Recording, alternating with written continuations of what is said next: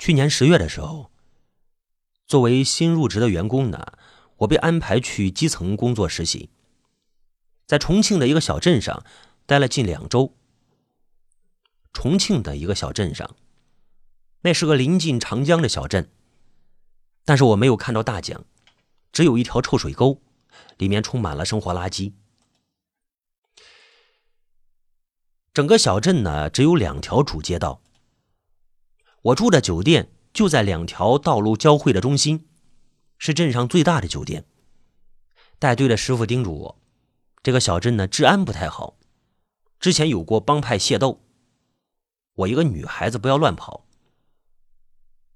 对，不要怀疑，我是个女孩子。你们听我声音是一男的，但是我骨子里，我下面都是一个女孩子。在这个故事里面。第一个夜晚十分平静，毕竟呢，网络一连通就不会太缺乏安全感。酒店的二楼是一个 KTV，镇子上最大的娱乐场所。我房间窗户旁边的外壁上挂着艳丽的霓虹灯，帝皇量贩 KTV，房间里还能听到 KTV 的鬼哭狼嚎。第二天十点呢，我去吃早餐，但下楼一看，已经过了饭点了。早餐店里都没有什么人了。进店之后呢，点了一碗当地的米粉，加了二两牛肉。老板娘端米粉过来的时候，好奇的问我：“来镇上是做什么的呀？”啊，我说了个自认为毫无纰漏的答案：“啊，做工程啊，做工程。”对于小镇来说呢，早餐之后的娱乐项目是空缺的。加上师傅早告诉我这个镇子的治安问题。我打算去超市买点食物，完了就回宾馆。在超市里，我第一次见到李万红。那家超市叫做“一加一百货”，至少有三家连锁店。因为我去的那家店呢，门牌上写着“一加一百货第三分店”。超市里的人呢，稀稀拉拉的，营业员都快赶上顾客的数量了。我提着个大篮子去付账，哎，我说我要一个塑料袋。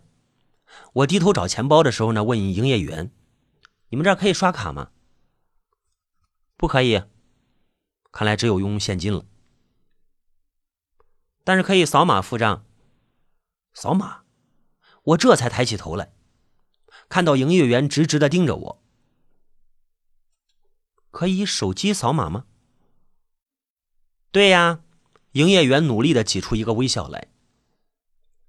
营业员是个年轻男人，瘦削黝黑，头发有些凌乱，但是鼻子硬挺，眉峰也算清晰。要是打扮打扮，也是一块青春逼人的鲜肉啊！他的胸牌上写着“李万红”。哦，可以手机支付啊？那我就手机支付吧。我把钱包放了回去，拿出手机。李万红把印着二维码的单子递给我，看上去还是一张崭新的纸。你们这里很先进啊，网速呢有点有点慢，我就跟他说话啊，居然还可以扫码支付啊，这很正常。李万红似乎皱了皱眉头，就是那个营业员，他说：“这里还有人网购呢。”察觉到之前那句话有点冒犯，我说：“那个。”不好意思啊，我不是那个意思。我知道，你说的其实也没错，在这里扫码支付的人不多，小地方嘛。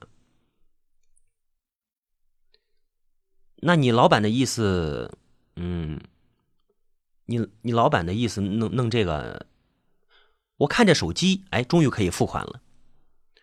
不是，是我的意思。哦。走出超市呢，我回头看了一眼李万红，他笔挺的站在那儿，只是拿出了手机，低着头在看东西。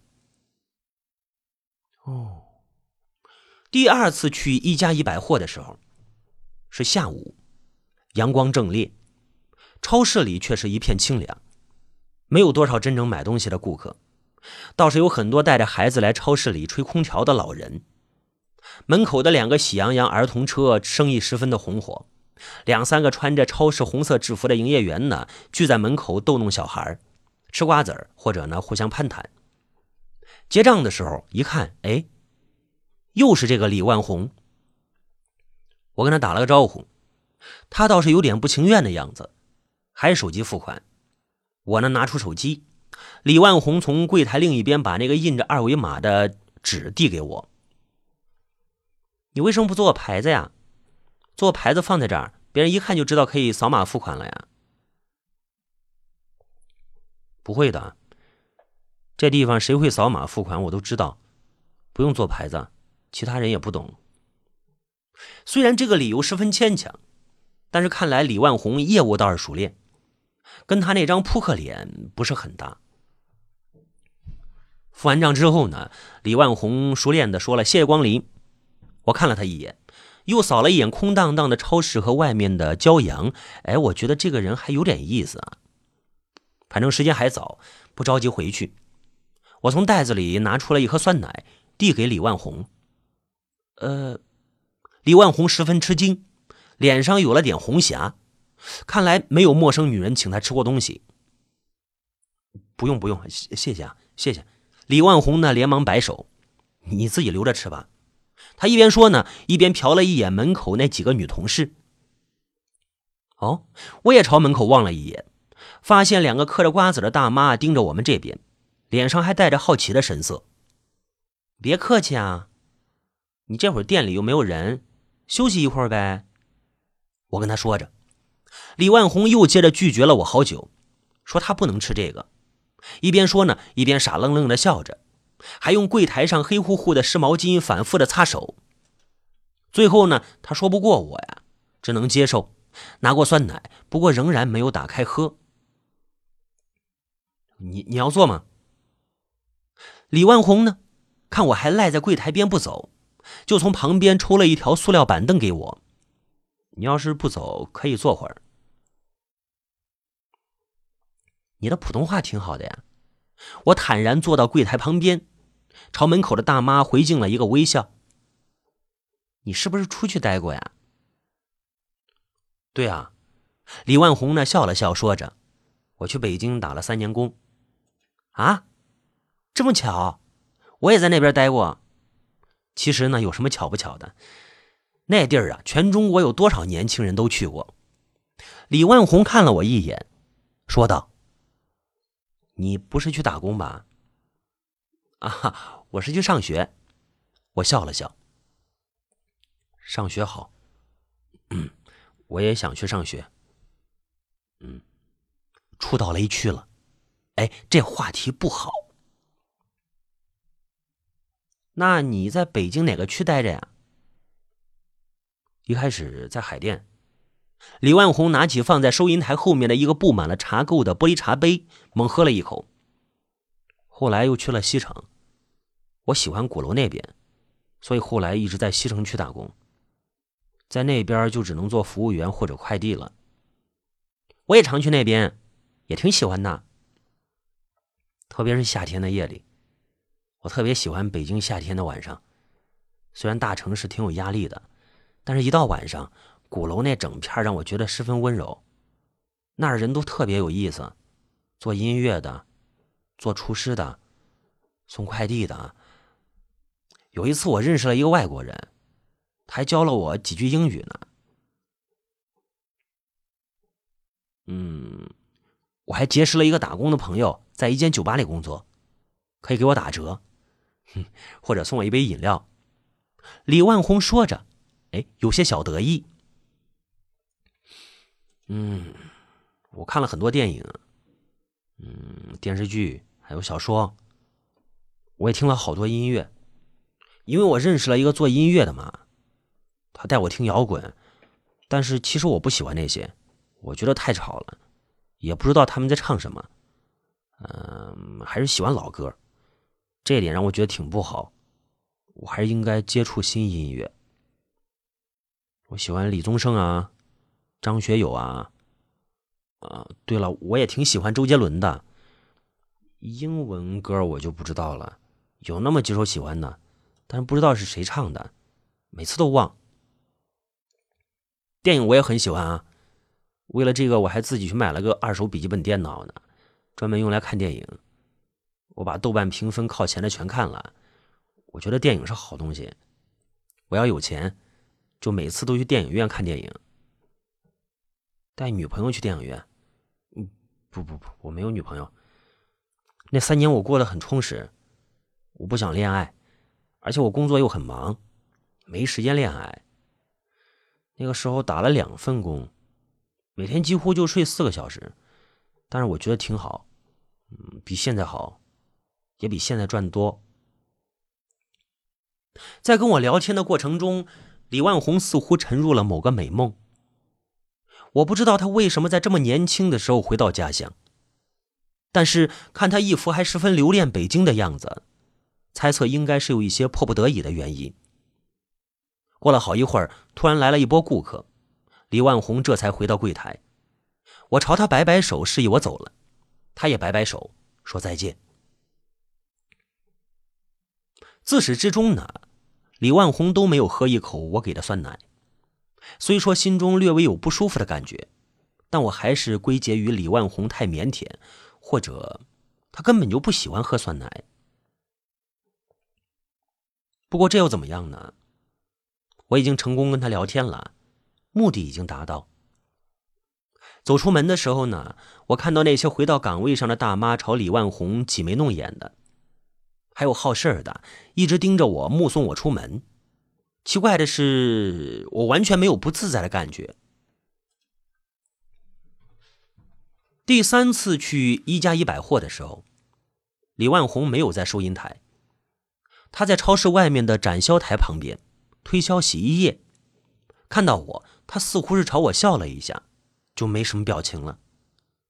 看来不是闲聊的好时候，我决定买完东西就走。结完账出门的时候，哎，他叫住了我，用的称呼是“哎”。李万红说：“哎，送你一颗巧克力。”他伸过手，一块黑巧克力。我看着他的表情，心知是推脱不掉。说了谢谢，便收下。你要是无聊，可以去斜对面那家饭店里逛一逛。那里有个热带鱼的鱼缸，里边有鱼。李万红的脸被红色的遮阳伞映得更加的黝黑，只有牙齿露着炫目的白色。有人在监督他的工作，他跟我说话的速度很快，不得不马上回去做推销。而我呢，看他挺忙，也没多问，就点头准备走了。盯着那个鱼缸看久了，有点像是王家卫的电影画面。李万红突然又说了一句：“你去看看吧，挺好看的。”我说：“好，我这就去看。”李万红笑得很开心。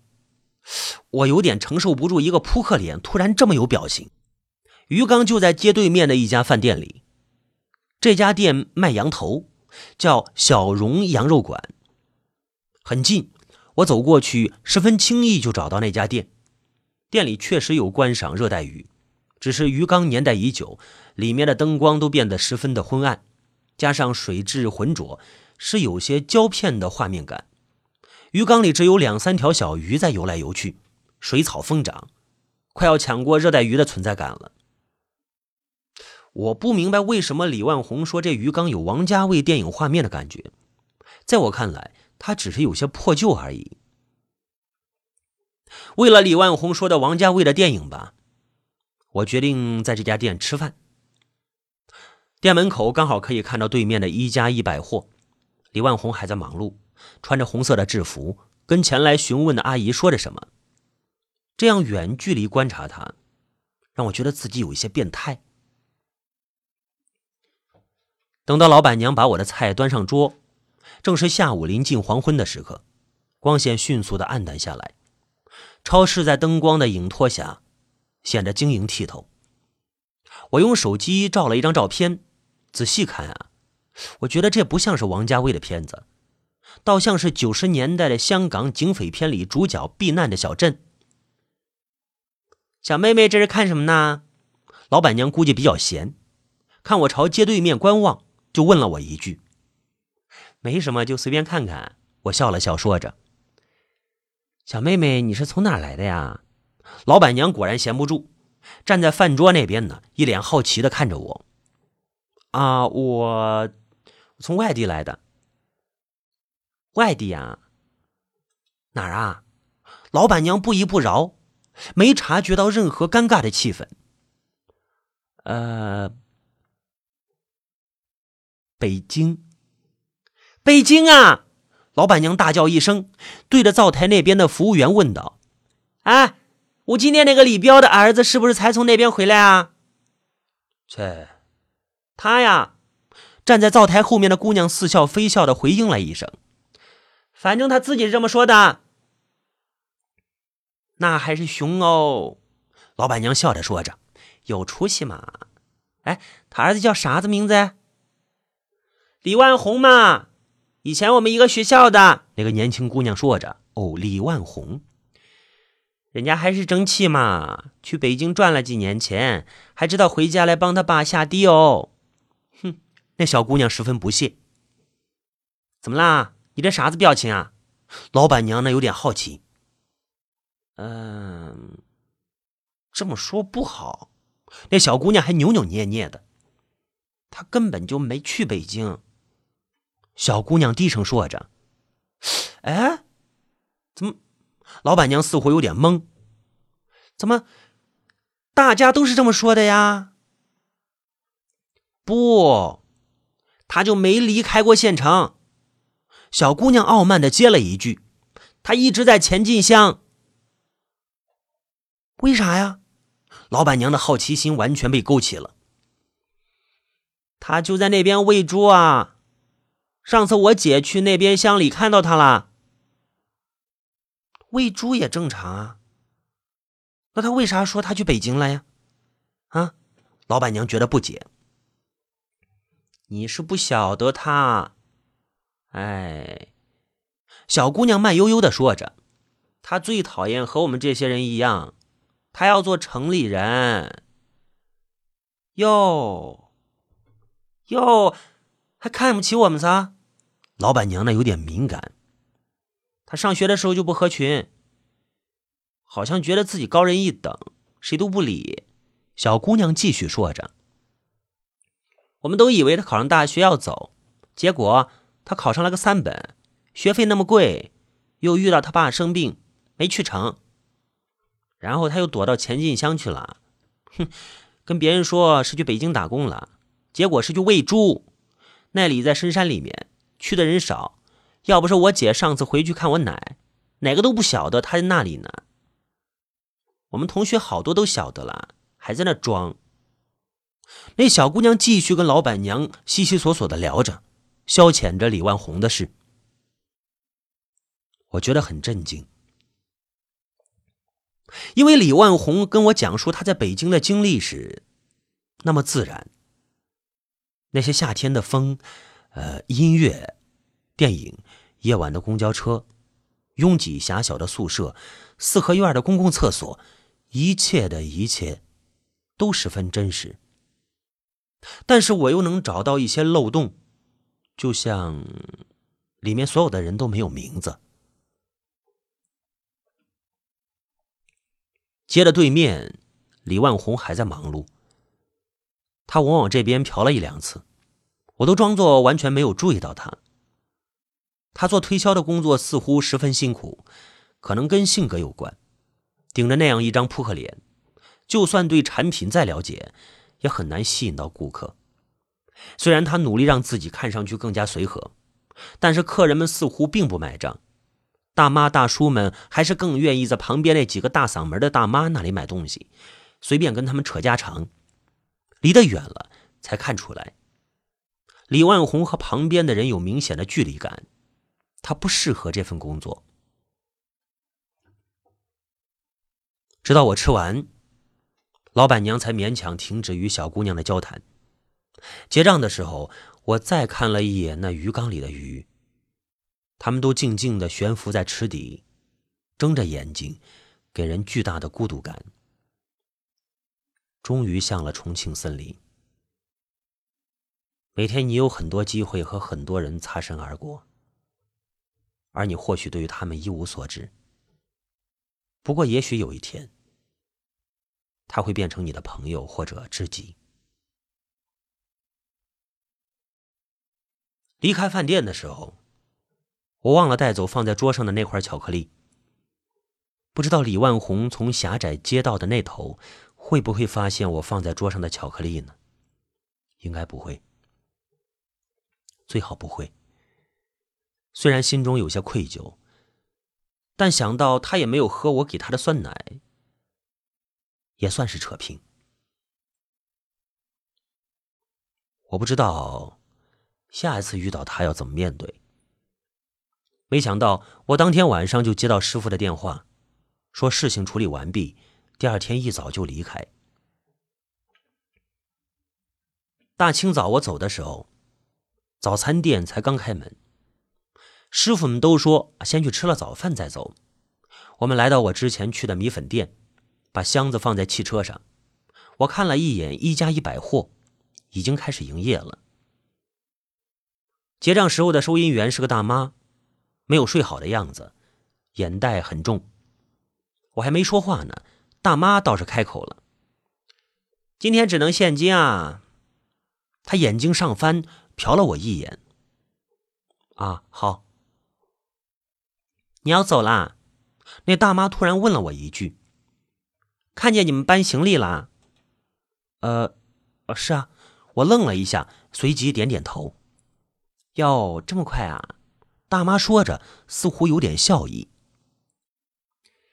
你那个前两天老来找李万红那个娃娃说话吧？啊？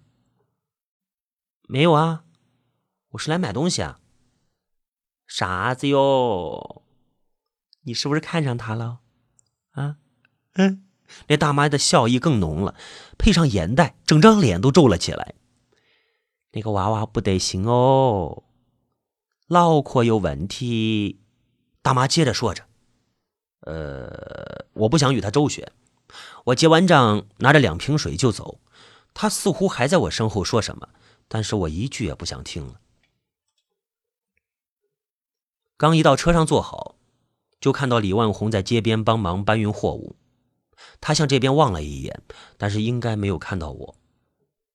我想下去跟他说上两句话，其实又能说点什么呢？告诉他，其实我没有留在北京，是因为我没有找到合适的工作。告诉他，我跟他一个没去过北京，一个没留下。告诉他，我在成都的国企工作也是靠关系进去的嘛。告诉他，我虽然已经正式工作了，但依然对外宣称自己是无业游民，还用着当年北京的电话号码。还是算了吧。